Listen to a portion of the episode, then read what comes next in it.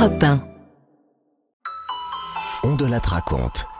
Christophe Ondelatte. Voici une histoire sans mort, mais pas sans intérêt, loin de là. Elle se déroule en 1905 à Bordeaux. Émile Canabi, négociant en vin, est au plus mal. Sa femme, Henriette, l'a-t-elle empoisonnée? C'est cette histoire qui a inspiré à l'écrivain François Mauriac l'un de ses livres les plus fameux, Thérèse d'Esquerot. Je l'ai en grande partie écrite en m'appuyant sur le livre de l'historienne Annick Le Douget, Deux empoisonneuses bordelaises, aux éditions La Geste, et c'est avec elle que je la débrieferai dans un deuxième podcast disponible sur votre application. J'ai écrit cette histoire avec Thomas Audouard, réalisation Boris Paczynski. Europe 1. Christophe Ondelatte. Nous voilà en 1905 à Bordeaux, dans le quartier des Chartrons, au bord de la Garonne, au cœur de ce qu'on appelle à l'époque l'aristocratie du bouchon, un quartier de marchands de vin, ou plutôt de négociants en vin.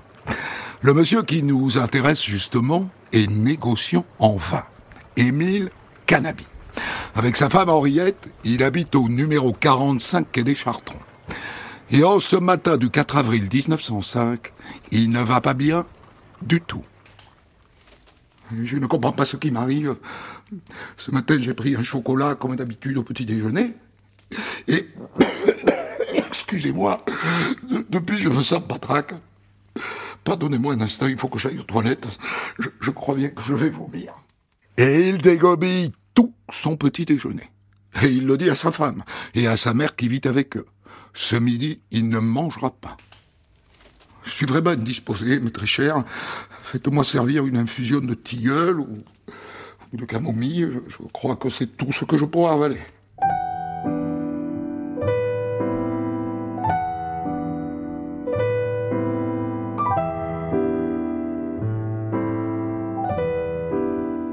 Faites-moi servir.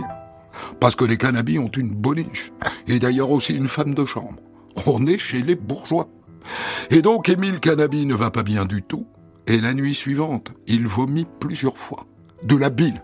Il n'a rien mangé depuis le matin. Je ne sais pas ce que vous en pensez, belle maman, mais je crois que nous devrions faire venir le docteur Guérin. Ça n'est pas bien normal qu'il vomisse comme ça. Vous avez raison, Henriette. Faisons venir le médecin.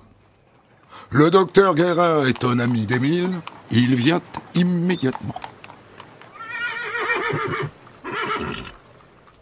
Hé, hey, Guérin, vous voilà. Je sais pas trop ce que j'ai. J'arrête pas de vomir. J'ai encore vomi il y a cinq minutes. Voyons. Ah oui, vous avez de la fièvre. Vous avez tous les symptômes de ce qu'on appelle une grippe infectieuse. Une grippe infectieuse, vous dites? Bon, d'accord. C'est grave Je dirais que c'est sérieux.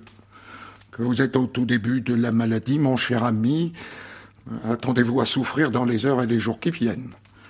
La maladie va gagner le reste de votre corps, vous vous sentirez faible, très, très faible.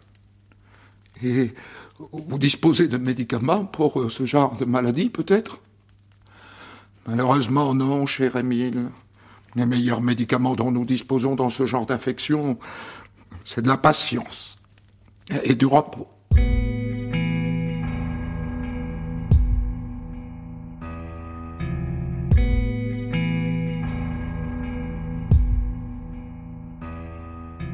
Dans les jours qui suivent, Émile Canabi vérifie que son médecin n'a pas menti. Il a mal partout. Il n'y a guère que sa tête et ses poumons qui fonctionnent à peu près bien. Heureusement, le bon docteur Guérin vient le voir tous les jours. C'est rassurant. Cela dit, il a un petit doute sur son diagnostic. Je vous propose, cher Émile, de faire venir un médecin de mes amis, car finalement, compte tenu de l'évolution de votre maladie, je ne suis pas sûr et certain qu'il s'agisse d'une grippe infectieuse. J'ai besoin de son avis. Il revient donc avec le docteur Bito. Euh, je confirme en tout point votre diagnostic, cher confrère. Il va falloir être patient, monsieur Canabi. Il faudra du temps et beaucoup de repos avant d'être remis. Et les forces vont venir à vous manquer. La grippe va vous plonger dans une forte inertie. Mais rassurez-vous, le temps passant, vous finirez par vous remettre. Il va falloir être juste patient.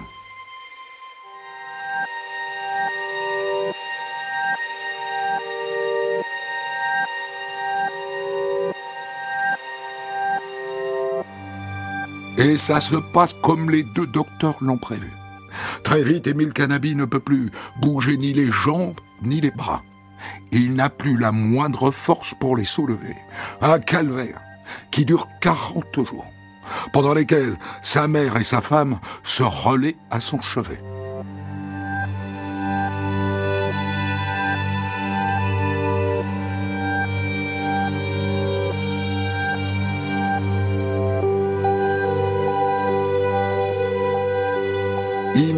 Qu'elles qui ont le droit de rentrer dans la chambre. Elle et un ami du couple, Pierre Rabot.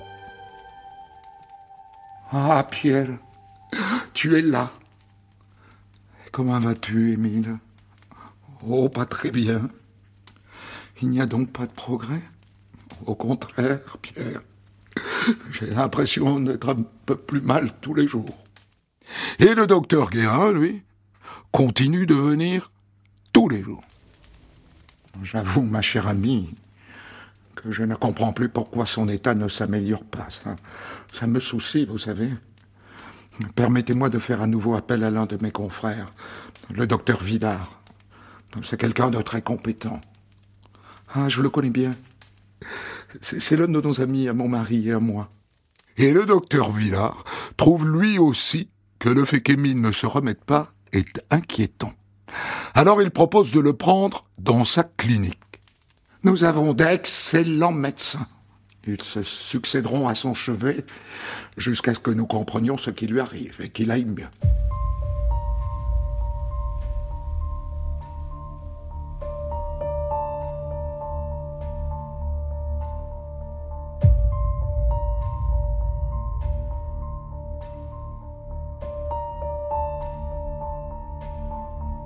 Et là, à la clinique, un miracle se produit. Émile va mieux, et même beaucoup mieux. Les médecins en sont comme deux ronds de cannelé. C'est tout de même très étonnant. Nous ne lui avons administré aucun traitement. Chez lui, il dépérissait de jour en jour, et depuis qu'il est chez nous, il se remet à une vitesse incroyable. Cela dit, il faut nous en réjouir. Êtes-vous au courant, chers confrères, de ce qui se dit dans le quartier des Chartrons Qu'il s'agit d'un empoisonnement, oui, oui, j'en ai entendu parler. Mais ce sont des sottises. Si c'était des sottises, mes amis, serais-je là à vous raconter cette histoire? Évidemment que non.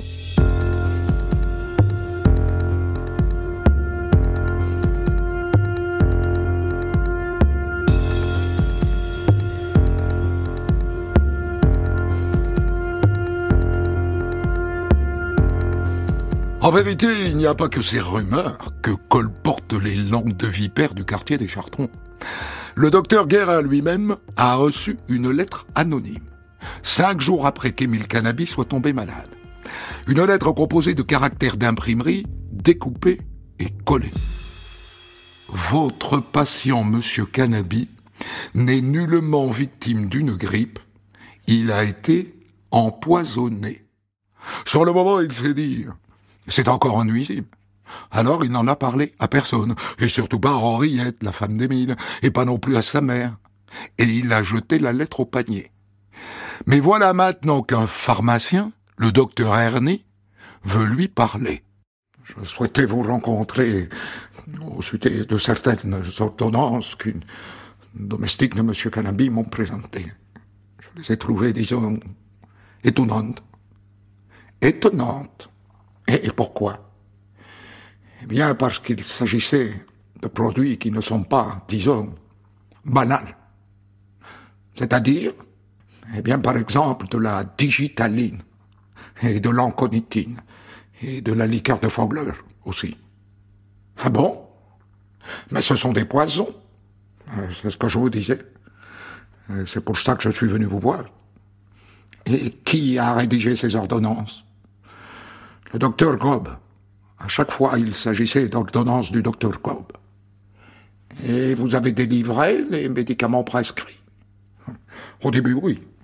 Mais à la troisième ordonnance, j'ai formellement refusé.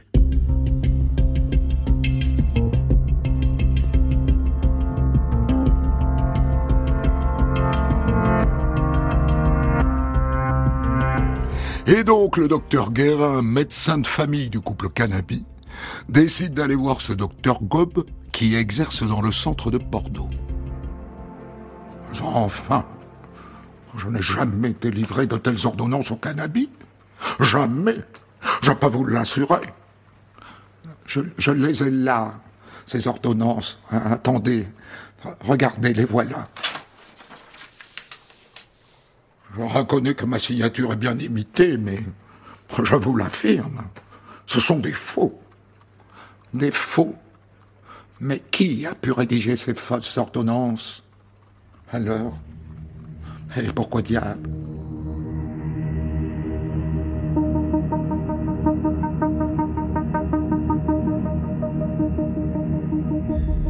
Ne jouez pas les imbéciles, docteur Guérin. Vous savez très bien qui la rumeur désigne comme ayant empoisonné le pauvre Émile Canabi. Les langues de pute des Chartrons ne parlent que d'elle. Henriette, Henriette Canabi, la femme d'Émile. Même s'il y en a qui soupçonnent plutôt Pierre Rabot, un ami d'Émile.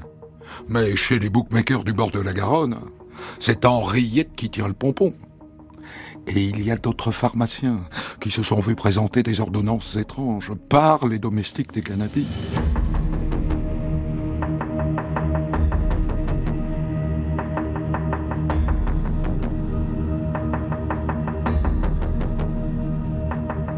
Quoi qu'il en soit, il y a faux et usage de faux. Et donc le docteur Gob, dont on a imité la signature, l'a en travers. Alors, il saisit la justice. De l'arsenic, dites-vous, docteur?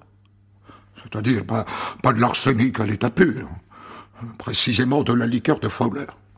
Ça sert à traiter l'eczéma, mais ça contient de l'arsenic.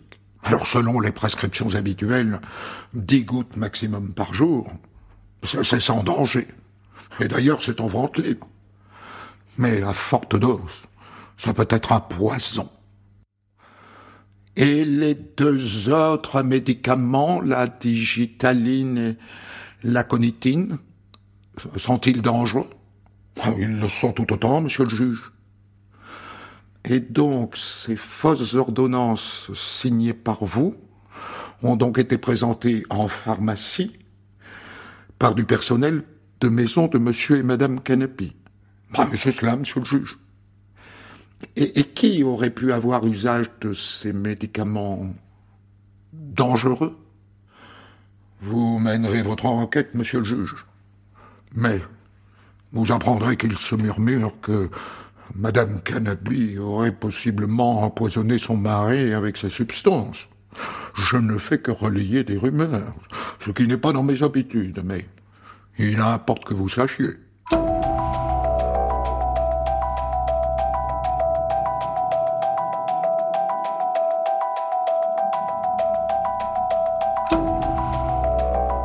Une information contre X est donc ouverte, confiée au juge Lossu.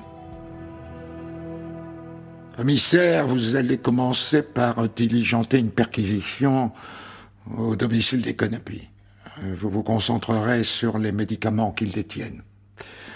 ensuite, vous convoquerez Madame Canabi Henriette et vous l'entendrez au sujet des ordonnances la tête d'Henriette quand elle voit la police débarquer chez elle pour une perquisition.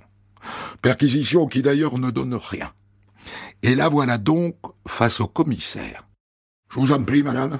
Asseyez-vous. Merci, commissaire. Que puis-je pour vous?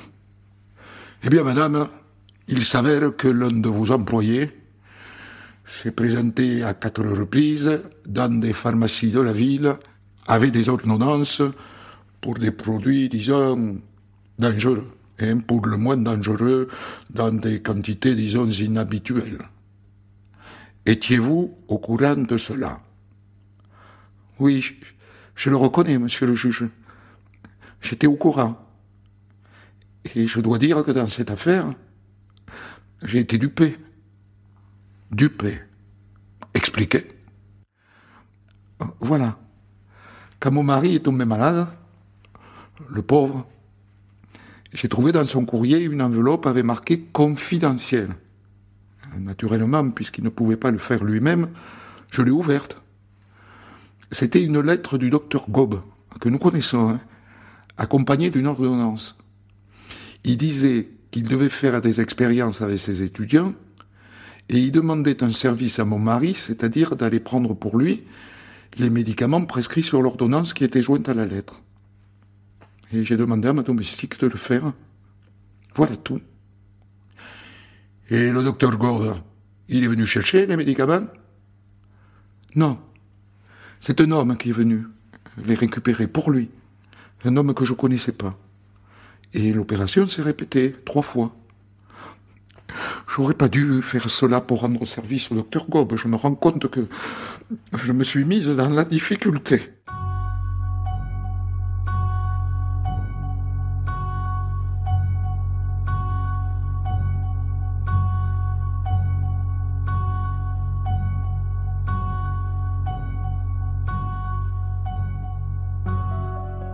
Le commissaire lui demande si elle a conservé les lettres.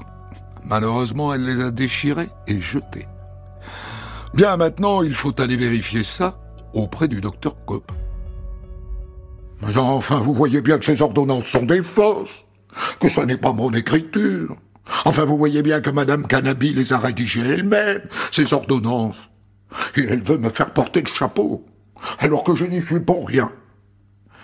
Et pourquoi aurait-elle fait cela? Mais enfin, au même moment, son mari était gravement malade. Ça paraît clair. Elle l'a empoisonné avec les substances obtenues par une fausse ordonnance à mon nom. Et pourquoi vous accuse-t-elle, vous? Eh bien, parce que c'est une manipulatrice.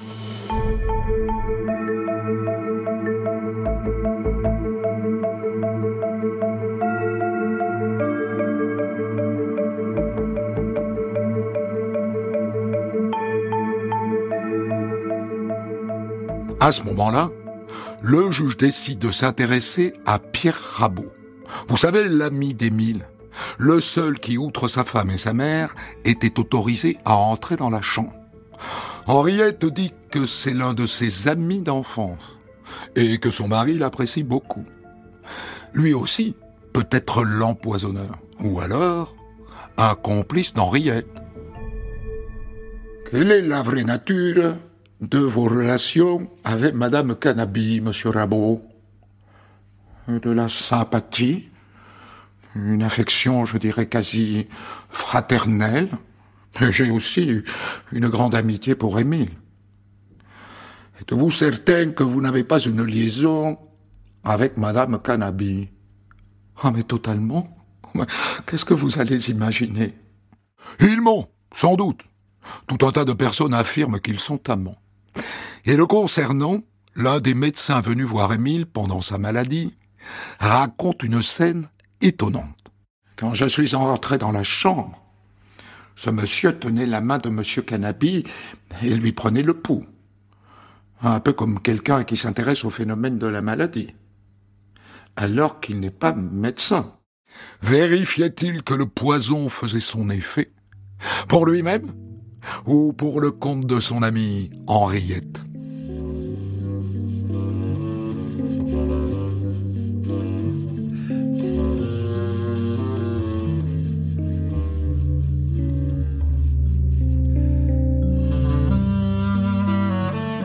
Quoi qu'il en soit dans sa clinique, Émile Canabi va beaucoup mieux. Il est peut-être temps de l'interroger. Soupçonne-t-il quelqu'un d'avoir voulu l'empoisonner? Sa femme Henriette, par exemple. Ce sont des calomnies.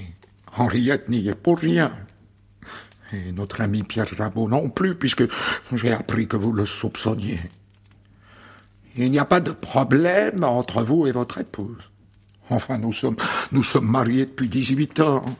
Je puis vous dire que l'harmonie règne dans notre ménage et que notre vie commune est sans nuage.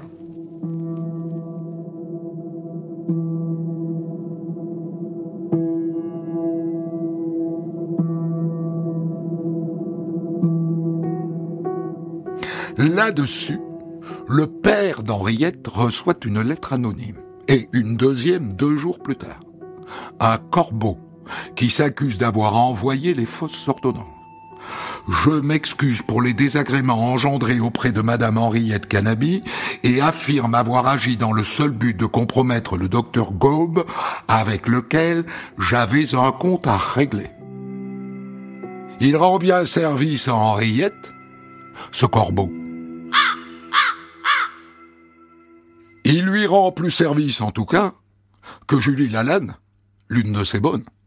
Tout ce que je peux dire, c'est que quand madame lui a servi son chocolat le matin où il est tombé malade, monsieur, il a dit que le chocolat avait un goût détestable. Et ça prouve bien qu'il avait été empoisonné, ça. Et combien de temps après avoir bu ce chocolat, monsieur Canabi a-t-il commencé à se sentir mal? Eh bien, juste après. Et là, j'ai pas bien compris, parce que plutôt que d'appeler tout de suite le docteur, madame, elle a fait venir monsieur Rabot. Pourquoi qu'elle n'a pas fait venir le docteur d'abord? Ça, je sais pas, hein.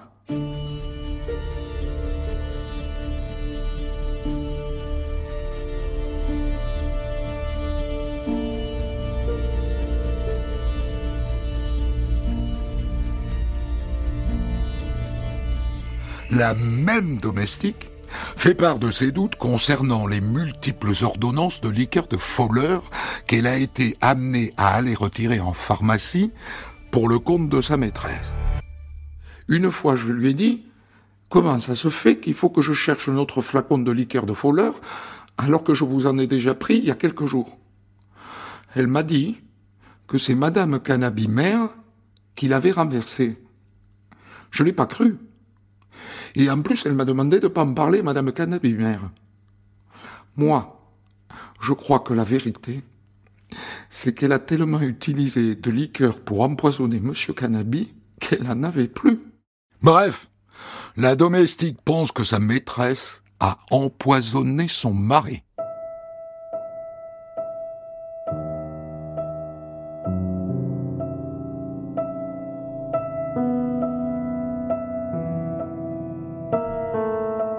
En attendant peut-être plus, après quatre mois d'instruction, Henriette Canabi est mise en examen pour faux et usage de faux, autrement dit pour les ordonnances. Pour l'empoisonnement, le juge manque encore de preuves, mais il a demandé une expertise chimique à un spécialiste. Il espère que l'expert va l'aider à prouver l'empoisonnement. Et il est un peu déçu. Nous avons procédé à des analyses chimiques à partir des prélèvements effectués sur M. Canapi, d'ongles, de poils de barbe, de, cheveux et d'urine. Et nous n'avons trouvé aucune trace de digitaline ni d'agonitine. Ce qui en soi n'est pas étonnant, ce sont des substances qui sont quasi indétectables. Ça ne nous aide pas beaucoup, ça, docteur. Attendez, en revanche, nous avons trouvé un taux relativement élevé d'arsenic dans les cheveux et dans les ongles. Ce qui, à notre sens, pourrait résulter de l'absorption à forte dose hein, de liqueur de Fowler.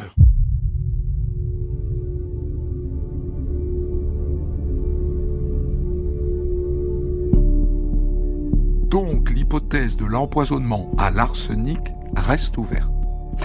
À côté de ça, le juge a missionné un médecin légiste, le docteur Land, qui est allé voir Émile Canabi à la clinique où il est en train de se remettre. Oh, il souffre actuellement de polynévrite, hein. ce qui peut survenir après certains empoisonnements, mais aussi après une maladie infectieuse. Donc vous ne pouvez pas conclure qu'il y a eu empoisonnement Et de même concernant l'arsenic, hein, on accepte de détecter les taux anormalement élevés d'arsenic, 40 mg par kilo dans les cheveux et 25 mg par kilo dans la barbe. Mais sachant que M. Canabi avait pour habitude de consommer régulièrement de la liqueur de Fowler à petite dose, on ne peut pas assurer qu'il a été victime d'une intoxication à l'arsenic. Et pour la digitaline et la conitine, je ne pense pas que M. Canabi en ait ingéré.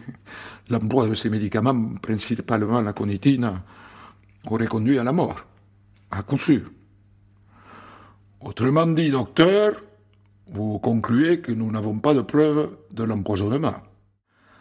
En notre âme et conscience, monsieur le juge, effectivement, nous ne pouvons pas conclure cela.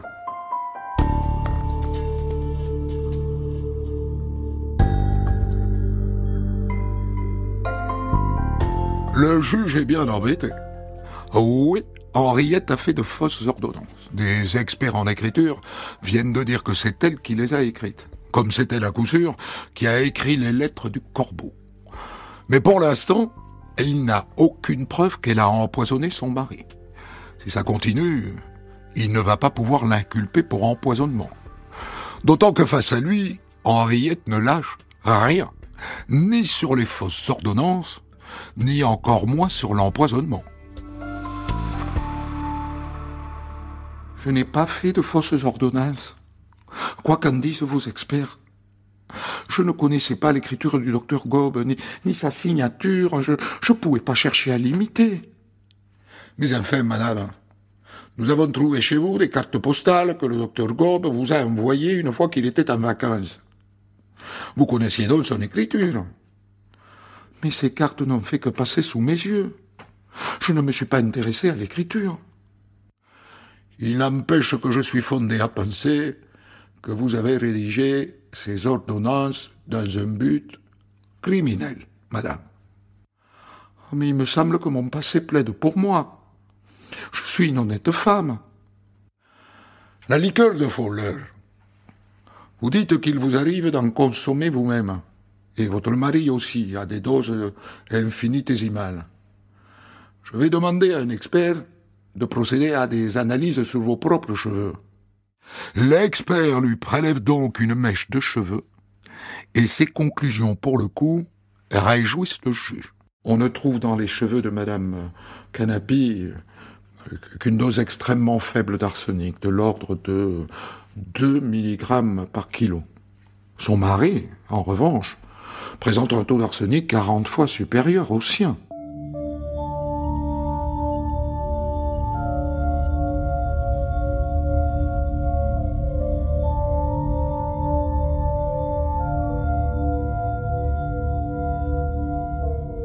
Est-ce que ça n'est pas la preuve qu'elle a fait absorber à son mari des flacons entiers de liqueur de Fowler? Sur cette base, le juge la met en examen pour empoisonnement et il l'envoie en prison. Madame Canabi, une bourgeoise des Chartrons.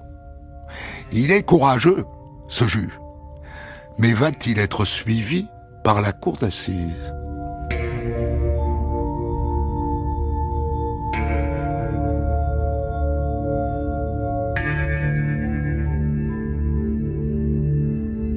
Le procès d'Henriette Canabi s'ouvre en mai 1906 devant la cour d'assises de Gironde. Comme toujours dans ces années-là, il y a beaucoup de monde sur les bancs, et notamment l'illustre écrivain bordelais François Mauriac, qui va tirer de cette histoire l'un de ses livres les plus célèbres, Thérèse d'Esquerot. Henriette entre dans le box en larmes, couvrant son visage d'un mouchoir. Il y a aussi des journalistes parisiens, L'affaire est intéressante. Une bourgeoise de 39 ans, mariée depuis 20 ans, excellente mère de famille, accusée d'avoir tenté d'empoisonner son mari.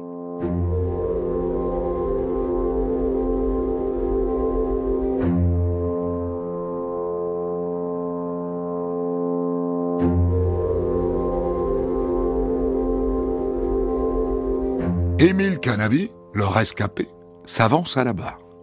Il est venu avec leurs deux filles, de 14 et 15 ans.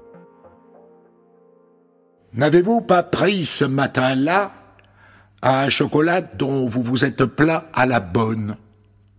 Non, je ne me suis pas plaint. La bonne a menti. Alors de quoi résulte la paralysie qui vous a affecté pendant des mois? Une simple fatigue. Et l'arsenic trouvé dans vos cheveux? Une conséquence de, mon habitude à prendre de, la liqueur de folleux. Il est victime et il dédouane sa femme. Tout comme sa mère, d'ailleurs. Les accusations portées contre ma belle-fille sont tout à fait fausses. Idem dans la bouche du père d'Henriette. Les lettres et les fausses ordonnances n'ont rien de l'écriture de ma fille. Puis viennent les médecins qui ont soigné Émile Canabi. On attend beaucoup d'eux. Je ne peux rien dire au regard du secret professionnel. Je vous demande, docteur, de lever le secret. Je ne peux pas le faire, enfin, c'est un secret absolu. Mais peu importe, le président maintient qu'Henriette a empoisonné Émile.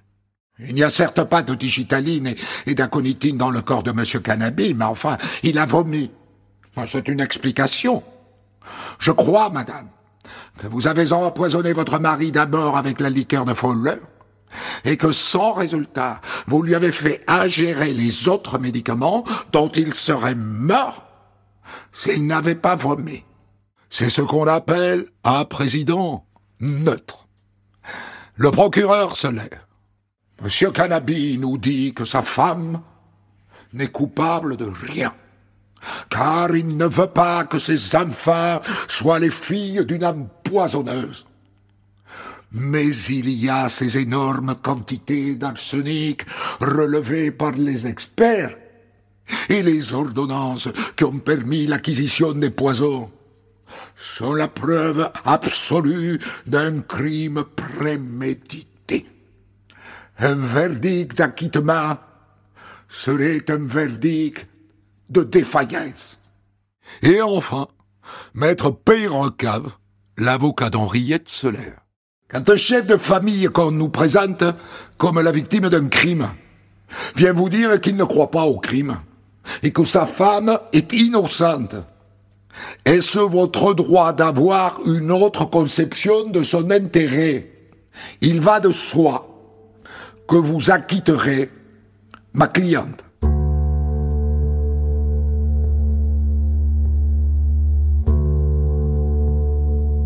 Et elle est acquittée de l'empoisonnement. Elle n'est condamnée qu'à 15 mois de prison et 100 francs d'amende pour les fausses ordonnances. Ah Un détail intéressant. Juste après sa sortie de prison, elle et son mari se séparent. Est-ce que ça n'est pas le signe qu'il la croit finalement coupable?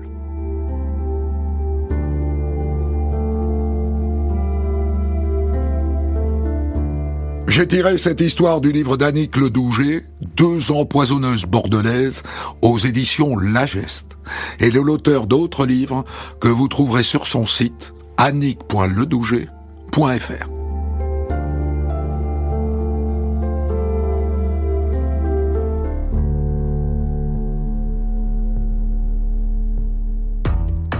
Des centaines d'histoires disponibles sur vos plateformes d'écoute et sur europe